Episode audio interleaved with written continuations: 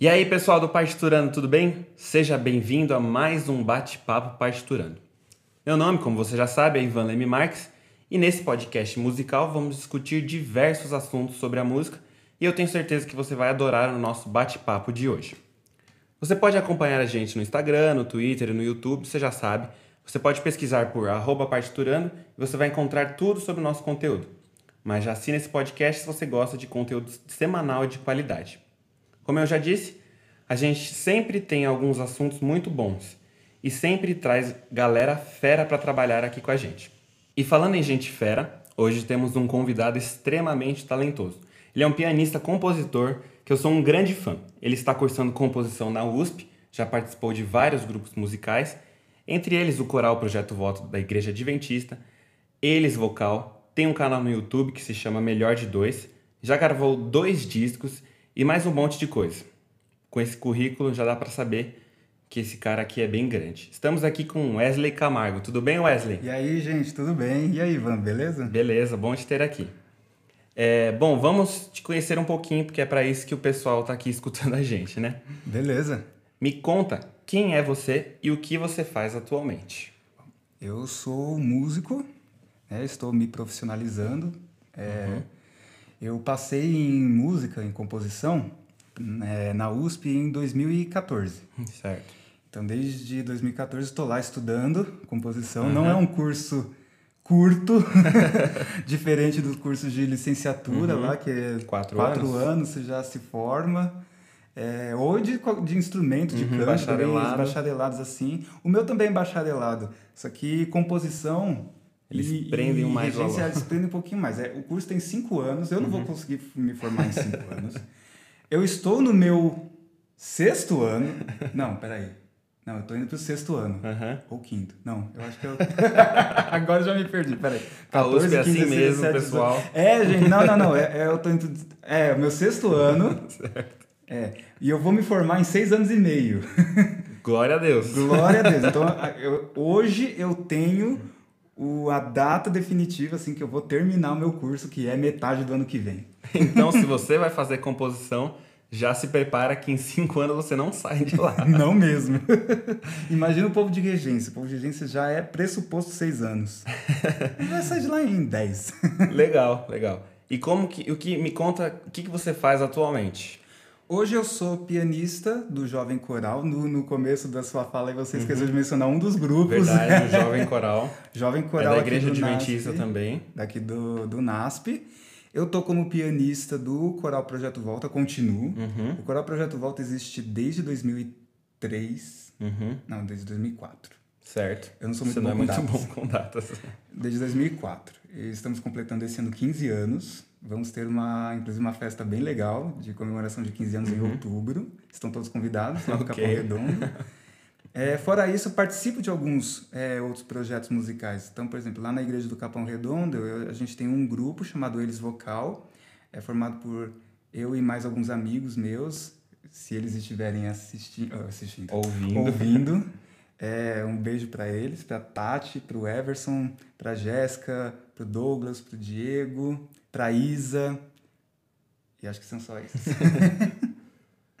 e é, eu também, alguns outros projetos paralelos, eu tenho um duo de covers uhum. que eu faço junto com a minha amiga Lauren Xavier, se ela estiver escutando, uhum. beijo para a Lauren Xavier, Inclusive, a gente ela quer trazer, canta muito. É, a gente quer trazer ela aqui para conversar também um dia. Quem não conhece a Lauren Xavier, na verdade eu acho que conhece, mas não associa a uhum. voz à pessoa, mas a Lauren Xavier já cantou no Nova Voz.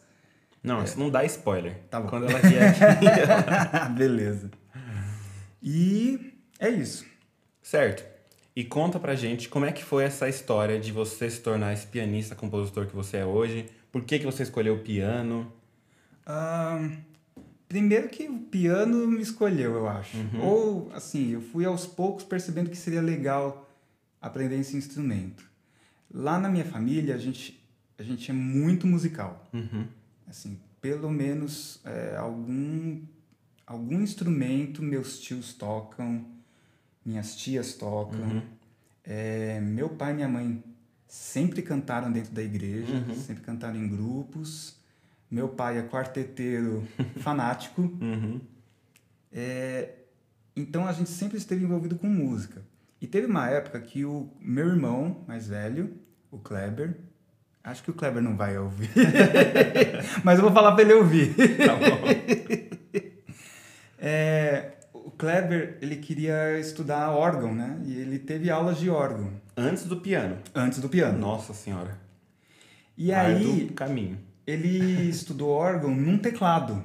Ele tinha um teclado, a minha mãe comprou um teclado uhum. para estu ele estudar. Ele estudou órgão por algum tempo e largou o teclado. Uhum. E aí eu descobri aquele tecladinho e falei, perguntei assim, mãe, para que, que serve isso aí? Ah, o Kleber... Criancinha. É, eu uhum. tinha o quê? Eu tive uns oito anos. Tá.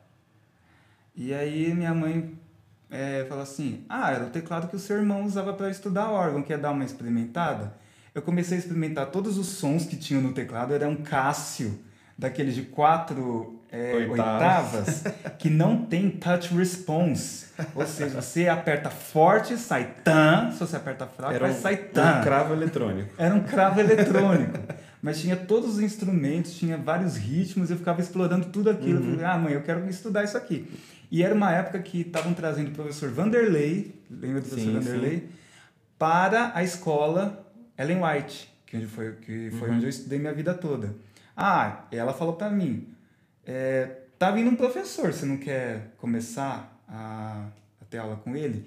E nisso, nessa minha empolgação, a minha mãe aproveitou e falou pro meu irmão, ó, oh, o Wesley tá querendo estudar teclado, você tá com vontade de querer estudar de novo? E aí o Kleber se empolgou uhum. e nós entramos juntos. A gente entrou numa turma de umas 10 pessoas. Foi passando o tempo e só sobrou eu e o Kleber. Uhum. Que legal. Que legal. A gente vai entrar depois desse assunto que eu fiquei bem curioso sobre como se estuda órgão em um teclado. Isso é, eu vou então... querer saber mais depois. Difícil. Mas durante a sua vida você sempre quis ser músico ou você foi para outros caminhos e a música te encontrou? Como é que foi? Uh, o que eu mais gostava de fazer quando era criança era desenhar uhum e inventar histórias na cabeça. Uhum. E brincar de Lego. Uhum. Então, eram sempre atividades meio, digamos assim, solitárias, uhum. mas que é, eu gostava de fazer porque eram coisas que eu podia criar. Certo. Então eu tinha o Lego, eu criava minhas histórias, criava meus personagens uhum. e brincava de Lego ali. Uhum. Eu tinha meus caderninhos onde eu escrevia as histórias que eu criava. Uhum. Eu tinha eu tinha caderno de desenho onde eu desenhava os personagens. Uhum. Então foram sempre coisas criativas. É, eu acho que a parte da música me fisgou é, principalmente por causa dessa veia da criatividade. Que é forte em músicos, né, normalmente. Uhum. Eu, é, eu lembro, por exemplo, eu lembro que eu montava com Lego igrejas uhum. e tinha os personagenzinhos, assim, o, o, os cantores, uhum. a congregação. Nossa Senhora. E eu criava na cabeça as músicas que estavam sendo Nossa é, cantadas senhora. ali naquele culto que estava acontecendo naquela igreja de Lego. Nossa, realmente muita criatividade. E aí você foi crescendo, virou adolescente, e na época de escolher um curso, você foi direto, vou fazer música? Ou você foi decidiu fazer outra coisa? Como é que foi? Eu eu fui intimado a fazer outra coisa que não uhum. música. eu fui intimado certo. pela minha mãe, uhum. que ela falou aquela frase que que todo pai diz. Que todo pai diz. Uhum. Primeiro o sustento, depois o talento. Uhum. Depois o hobby. É. Só que agora eu, só trabalho com o meu hobby, que não é mais hobby, uhum. agora é profissão. Porque eu fiz letras como eu tinha essa coisa de gostar de escrever, uhum. então eu tinha essa veia. Certo. E eu fui, foi meio assim, eu fui intimado pela minha mãe, mas eu fui inspirado pela minha professora de português do ensino médio, que era a professora Estela. Você se formou nisso?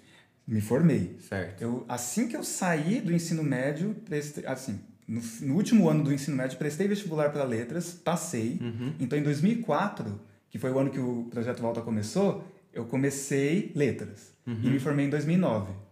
E, desde, e a, a partir de 2009 comecei a trabalhar dando aula de inglês uhum. por um tempo. Certo. Passado esse tempo, eu já tinha me estabelecido financeiramente bem. Falei assim: ah, não, agora eu vou correr atrás do meu sonho. O que, que eu fiz? Então, para correr atrás do meu sonho, eu precisava estudar Uhum. o que era necessário estudar para poder passar no vestibular de música. Uhum. Então, eu vim para cá, para o NASP. Então, eu conversei com o Rony, conversei com o Silmar. O Rony e o Silmar, hoje, eles são meus colegas de trabalho. Uhum. Mas antes disso, em 2013, eles foram meus professores. Nossa. E o Rony me deu aula de arranjo, orquestração, história da música. E o Silmar me deu aula de piano. Uhum. Era o que era necessário saber para poder fazer as provas específicas de música da, da, da faculdade. Certo. Eu prestei para duas. Eu prestei para a USP e para a Unesp. Passei nas duas. Que legal. Mas aí eu resolvi escolher a USP. Aham. E o seu curso de letras, se a gente for pensar assim, dá para tirar alguma coisa na, no sentido de composição, né? Sim. Uma coisa que me ajuda muito na hora de escrever, que assim, eu, eu considero que o piano que eu fiz, eu estudei seis anos de... Se somar é, o tempo que eu estudei piano quando eu era adolescente, mais o tempo que eu estudei com o Silmar, dá sete anos de piano. Certo. Então eu estudei sete anos de piano. Que não é muito, né? Se for pensar. Então, para um pianista Uhum, profissional sim, ainda sim. faltaria mais cinco anos. É. Faltaria mais um tempo de uma graduação. Uhum. Por isso que eu considero o piano, que eu toco hoje, como uma ferramenta, Uhum. um instrumento que eu utilizo para juntar é, as ideias melódicas e harmônicas que eu tenho na cabeça Que a gente vai ouvir mais tarde. com, a- com as letras que eu escrevo para juntar e virar as músicas que eu componho. Entendi. Legal. É, você já comentou aí o Rony Dias, Silmar, Correia também, que a gente pretende fazer aqui um dia. Mas fora eles, você teve algum professor ou algum músico que teve algum tipo de influência na sua vida que você usa como referência ou inspiração? Como inspiração para tocar, o meu, meu primeiro professor de piano, que foi o professor Vanderlei. Uhum. Então eu sempre é, observava como é que ele tocava, tentava imitar ele, coisa Mas até hoje você usa ele como referência? Até eu, eu juntei um pouco do jeito que ele toca com o jeito que o Silmar toca. Uhum. Se bem que o Silmar toca muito melhor do que eu, eu tenho que admitir isso. Mas como o Silmar foi meu professor também, então eu já eu absorvi um pouco disso dele. Uhum. Mas à medida que eu fui descobrindo essa coisa de é, dessa veia mais criativa de, de sentar sentar o piano e não não sentar o piano para tocar Beethoven, mas sentar Mozart. o piano para tocar Mozart, mas sentar o piano para criar algo do Música zero, minha, faça o que é, quiser. música minha, entendeu? Aí eu comecei a ouvir referências, Uhum. né? Referências.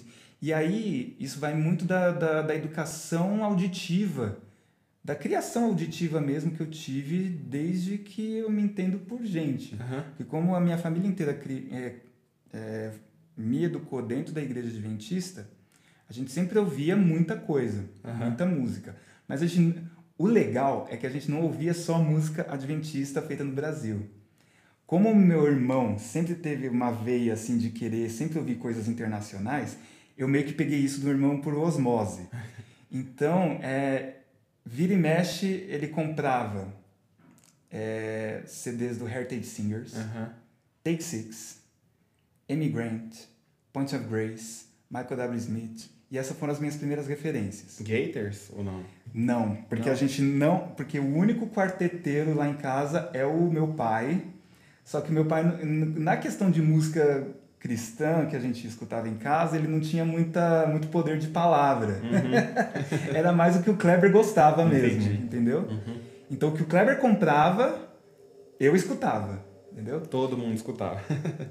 Todo mundo escutava. E assim, era o que tocava. A gente, terminava de fazer o culto de pôr do sol, de sexta-feira. A gente botava umas coletâneas chamadas WOW. Que eram umas coletâneas, da, assim, o melhor da, da música cristã que estava acontecendo em tal ano. Então, Uhum. o meu irmão comprava w, é, WW de 1996, de 97, de 98, 99, 2000. E a gente ficava ouvindo isso. Muito bom. E aí, graças a essas coletâneas, eu comecei a entrar em contato com outras referências diferentes daquelas que eu tinha, que eu comecei.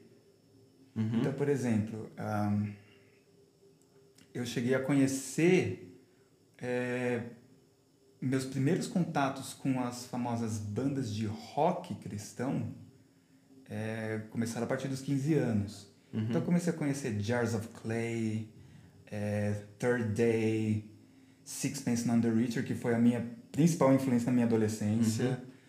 Aí conheci outras bandas mais é, de estilo mais folk, tipo Burlap to Cashmere, que eu sigo até hoje no uhum. Instagram. É, eu sigo o, o vocalista da banda uhum. até hoje. Uhum. E, e, isso foi formando meu, minha, meu repertório musical. Sim. Basicamente, quando eu escrevo, é, são essas referências que eu tenho na cabeça. É, a gente escreve o que a gente ouve, né? É uhum. É difícil fugir dessas coisas que a gente escuta. Legal. E como que você entrou é, no mercado de ser pianista de coral, por exemplo? De dar aula? Como que foi isso daí? Conta pra gente. De dar aula foi quando... Foi três anos depois que eu entrei na faculdade. É, eu fiz aqui no NASP o curso, o último ano do, do curso, curso, técnico. técnico. Uhum. Só o último ano, que o Rony e o Simar concluíram que eu só era o que eu precisava para uhum. Poder fazer o vestibular. Entrei no vestibular em 2014, aí deu, foi 2014, 2015 estudando. Terceiro ano de, da faculdade, 2016. Eu recebo uma ligação do Silmar. E depois uma ligação do Davidson. É, falando assim, a, a do Silmar era me oferecendo uma vaga de pianista do Jovem Coral. E a do Davidson, assim, ah, provavelmente o Silmar já falou com você sobre ser pianista do Jovem Coral, mas a gente não quer apenas isso. Uhum. Sabe aquele curso técnico que você estudou e tal? Você gostaria de vir aqui e dar aula nesse curso? e foi assim que eu comecei a, essa questão de, uhum. de dar aula. Entendi. Pianista de jovem coral eu comecei em 2004 com, com o projeto Volta. Uhum. Então, desde 2004 eu estou como pianista de, de coral jovem. Certo. Muito bom. E até hoje você fica tocando piano para os corais, né? Uhum. Você gosta de fazer isso, obviamente, né? É, Wesley, agora a gente vai falar um pouco para os pianistas que estão, que estão começando. Vamos falar sobre o seu instrumento piano. Que dica que você pode dar para eles? Cuidado que o aluno precisa ter com o instrumento, com o próprio corpo? Alguma coisa que o pessoal é, ensina errado? Diferenças que. Bom, vamos, vamos tópico por tópico, né? Primeiro, que dica você pode dar para alguém que está começando a tocar piano? Paciência, porque são 12 anos. é. é o que eu tenho para falar. e ó, eu, ainda que eu fosse instrumentista de qualquer outro instrumento, uhum. eu falaria a mesma coisa. Cara, tem gente que fala assim: ah, eu vou estudar violão porque violão é mais rápido de aprender. Não. O tempo que você leva para estudar violão é o tempo que você leva para estudar qualquer instrumento. Uhum. No mínimo 10 anos. Uhum. No mínimo 10 anos. É. Os que se profissionalizam como instrumentistas, eles pelo menos estudaram 10 anos da vida deles. É, no mínimo, né? Tá. E cuidado que o aluno precisa ter com o instrumento, com o teclado pode ser, ou com o corpo dele, postura, essas coisas? Se o instrumento for digital, não tenho que tomar muito cuidado uhum. com, com, relação a cordas, porque não existem uhum. as cordas. Mas, por exemplo, é, eu tenho uma aluna que ela tem um piano acústico, que a casa dela é, é muito úmida. Uhum. Então a umidade ela acaba pegando nas cordas e às vezes as cordas emperram. Nossa. A, a, a mecânica da, da, das teclas emperra ali dentro da, da caixa de ressonância do uhum, piano. Uhum. E isso dificulta na hora de tocar. Por exemplo, ela toca e a nota fica. Ela uhum. toca não, a nota não volta. É, então, é, tem muito cuidado com a umidade é, pra, quando você lida com instrumentos acústicos. E isso não vale só para o piano, vale para uhum. todos os instrumentos acústicos. Uhum. É, cuidados com você mesmo. É, a, o principal problema de pianista é tendinite. Uhum. Né? Então você tem que tomar cuidado com a, a parte motora é, das articulações. Então, é, para quem estuda piano, você tem as articulações dos dedos, do arco, o do arco que é formado por esse ossinho, que se, esses quatro ossinhos que se destacam na sua mão quando uhum. você fecha a sua mão. Quando você fecha a sua mão, você vê quatro ossinhos sobressaindo. Sim. A soma deles é, dá aquilo que a gente chama em piano de arco. Uhum. Então, assim, é, você sempre tem que tomar cuidado para ter uma boa estrutura de dedos, é, dedos firmes e arco firme. Por quê? Quando você tem dedos firmes você tem um arco firme, você investe toda a força que você vai tocar neles. Quando você investe toda a força que você vai tocar nessa área do seu corpo, a outra área que seria responsável pela tendinite, que é pulso e antebraço, ela não se danifica porque você não está jogando toda a energia da execução do piano nela. Você está jogando toda a energia nos dedos e no arco. Hum, então, o segredo para tocar piano bem é dedos firmes, arco firme e antebraço relaxado, cotovelo relaxado, braço relaxado, ombro relaxado. Mas os dedos, quando você diz firme, é, não sei, né? Posso estar falando besteira. Ao mesmo tempo que ele tem que ser firme, ele tem que ser leve, né? E ágil. Sim. É uma combinação assim Sim. bem difícil. Né? Existe técnica para você trabalhar a agilidade dos, dos dedos. Uhum. E existe técnica para você é, fortalecer os dedos. Uhum. Mas sem dedo forte você não consegue agilidade. Uhum. Ah, tá. Entendeu? Entendi. O, um, um grande número de técnicas pianísticas tem, um, tem o propósito de o que a gente chama de construir a estrutura da sua mão. Uhum. Quando você constrói a estrutura da sua mão, é uma estrutura que consegue ser rígida, mas consegue ser ágil. Entendi. Entendi, entendi. E diferença sobre o piano e teclado. Acho que isso é um tema legal para a gente falar rapidinho em como se dá aula sobre em teclado e piano, a pessoa diz, ah, eu sou tecladista, mas ela não toca piano e vice-versa, como é que funciona? É possível acontecer isso. Eu já vi, aí, assim, coisas que eu já vi, não significa que seja a regra, uhum. né?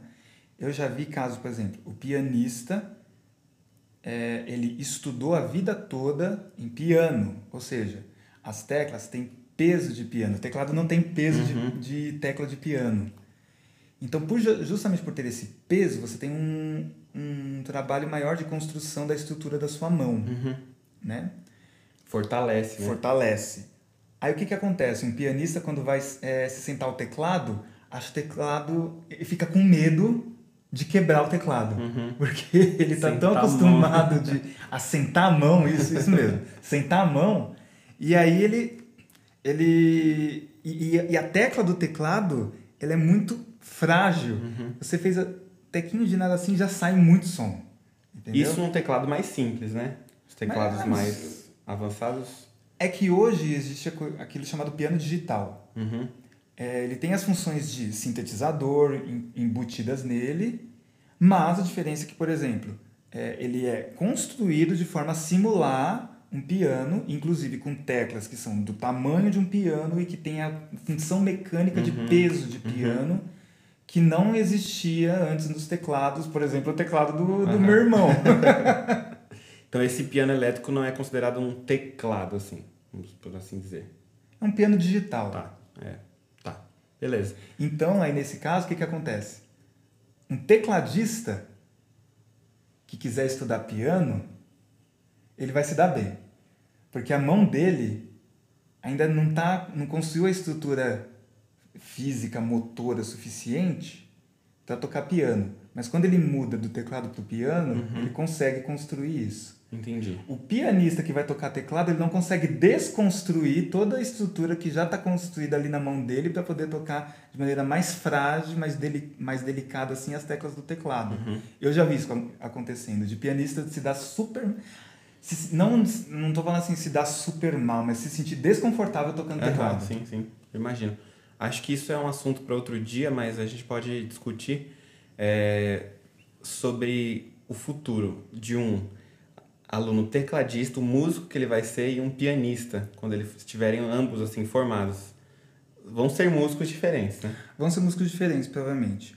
O pianista, eu estou conjecturando aqui, uhum. tá? Estou chutando. Sim. Mas um pianista, ele tem ele pode seguir a carreira de concertista, se, ele, se, se, ele, se assim ele quiser. E a carreira de concertista não é uma carreira fácil, uhum. Né? Inclui, assim, o dobro, o triplo de estudo, é, participar de muito, muito workshop, muita masterclass, para conseguir é, como é que eu posso explicar? Da, da interpretação adequada para as peças. Uhum. O, o, concertista ele vive muito em função de peças. Uhum. Peças clássicas, certo? Não significa, por exemplo, que se um dia ele quisesse enveredar é, por uma outra estética, que é, por exemplo, do jazz, que ele não vai conseguir. Ele vai conseguir. E, inclusive, o piano clássico vai dar para ele a estrutura de mão e de braço necessária para ele conseguir tocar uhum. jazz. É... Por exemplo, ano passado, eu tenho uma raiva, porque eu perdi o show do Herbie Hancock. É, eu também.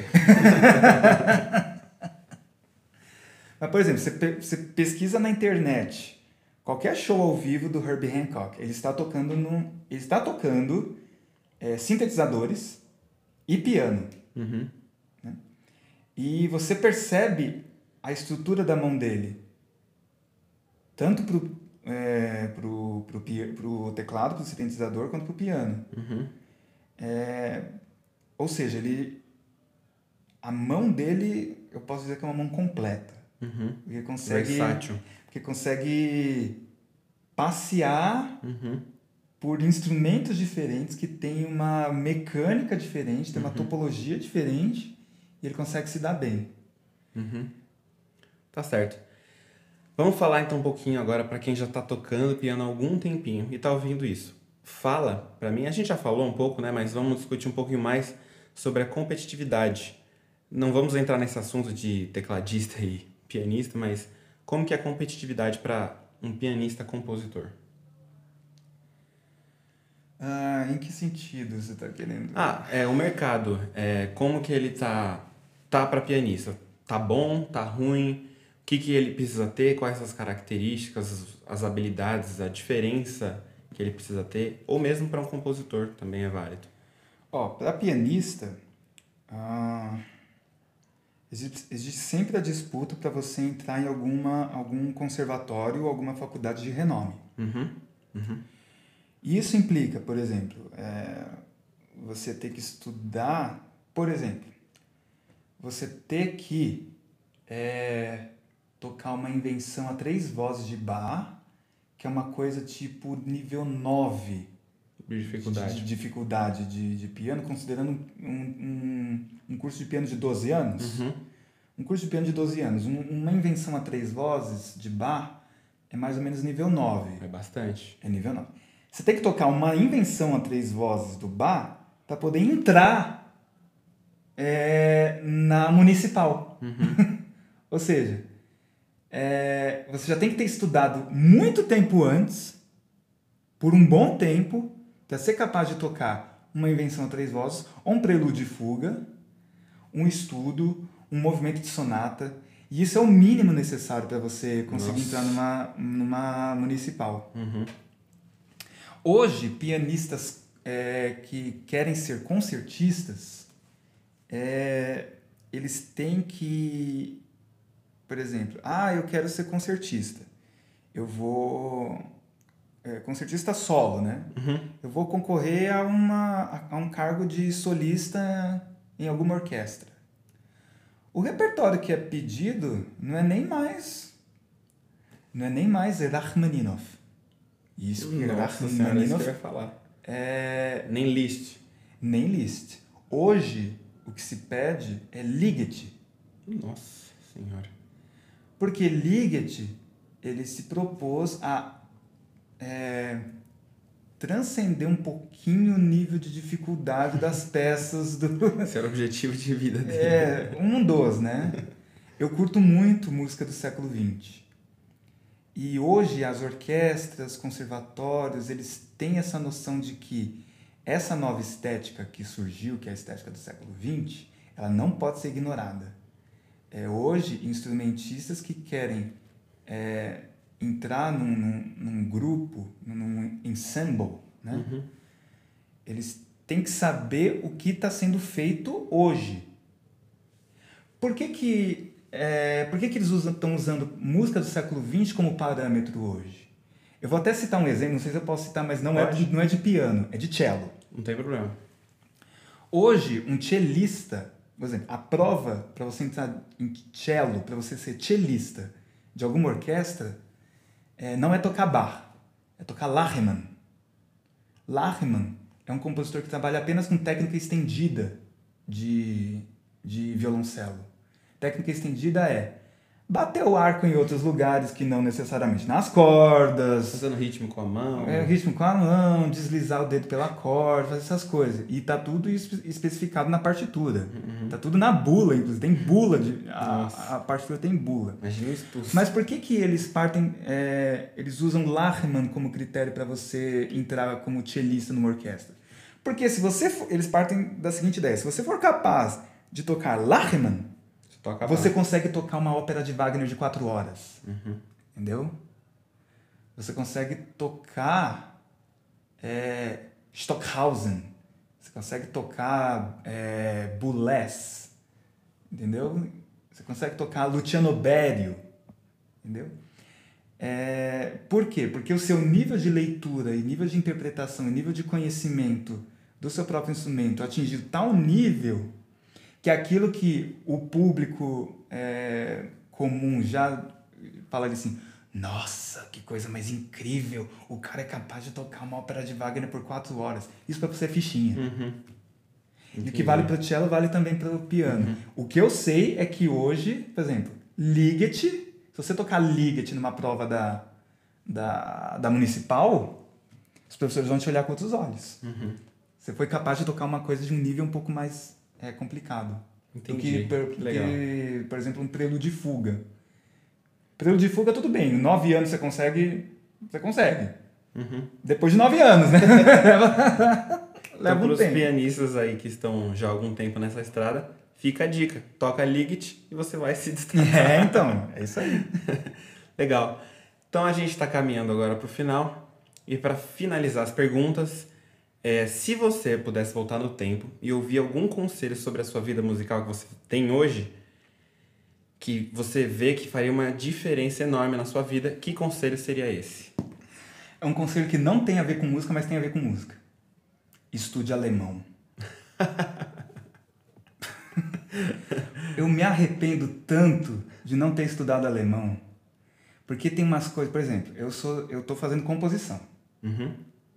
É, existem tratados de composição excelentíssimos que o professor mostrou na aula. Só que os tratados não foram traduzidos. O original deles está em alemão. É, muitos, muitos músicos, por exemplo, que querem ser concertistas e querem ir para a veia clássica, as grandes, é, os grandes conservatórios, as grandes escolas estão em países de fala alemã. Alemanha, Áustria, é, Suíça. Né? Ah, eu não me arrependo de, por exemplo, ter estudado francês. Isso é uhum. é uma coisa boa. Mas eu, hoje eu acho que se eu tivesse estudado alemão, o alemão teria sido muito mais útil para mim. Uhum. Existe uma grande linha, linha de é, formação de regentes de orquestra, uma linha pesada que dá, assim, dá um renome para o seu uhum. currículo. E é tudo é, de, de, de, linhagem alemã. Vai estudar na Alemanha, vai estudar na, na, na Áustria. E, e, e, assim, é uma coisa que, que hoje eu me arrependo amargamente uhum. de não ter estudado Nossa, quando eu podia. que legal. Bom, Wesley, é, acho que agora todo mundo está esperando por esse momento. Vamos tocar um pouquinho para eles ouvirem? Vamos, é uma peça ou uma música minha? Não que sei. você quiser. Tá, beleza, vamos ver. tá bom? Então vamos lá. Então esse é um pedacinho de uma música que eu vou mostrar para vocês. É, a gente falou tanto sobre música clássica, mas no final das contas não vou tocar música clássica nenhuma. eu vou tocar uma música minha mesmo, um pedaço de uma música minha. O nome dela é Finalmente Vejo Seu Olhar. É, é uma música que o Coral Projeto Volta é, está cantando hoje. Eu fiz um arranjo para eles, e ela é inspirada nos últimos capítulos do livro Grande Conflito. É, então fala sobre a volta de Jesus. Espero que vocês gostem. O céu começa a escurecer e ao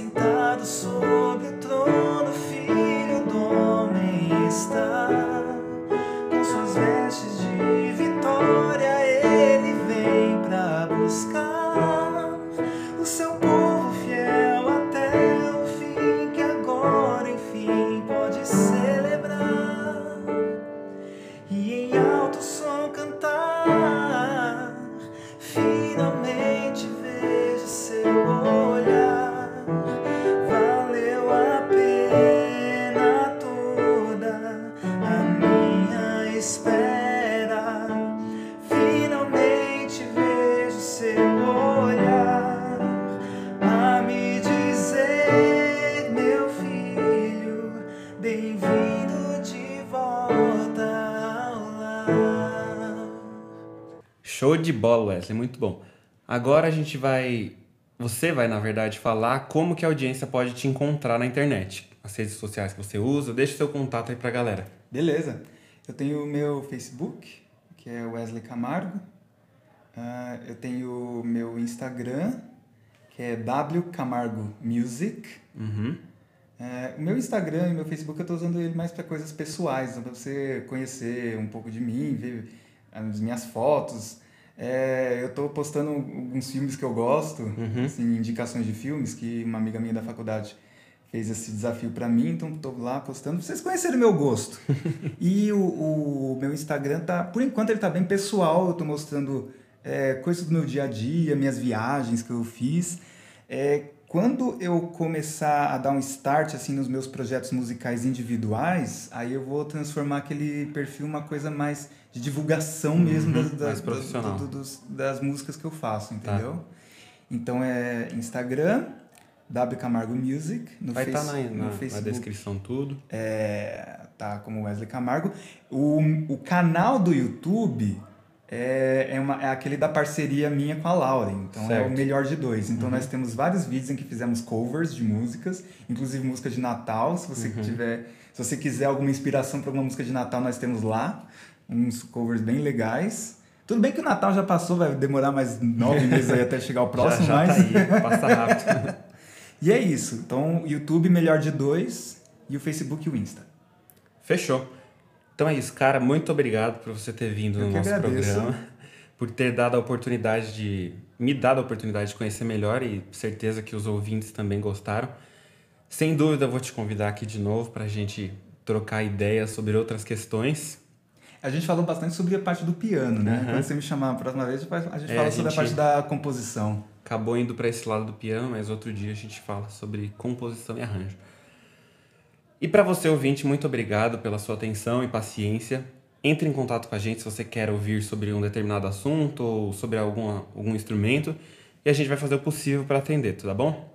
É isso aí, galera. A gente se vê no próximo bate-papo e tchau!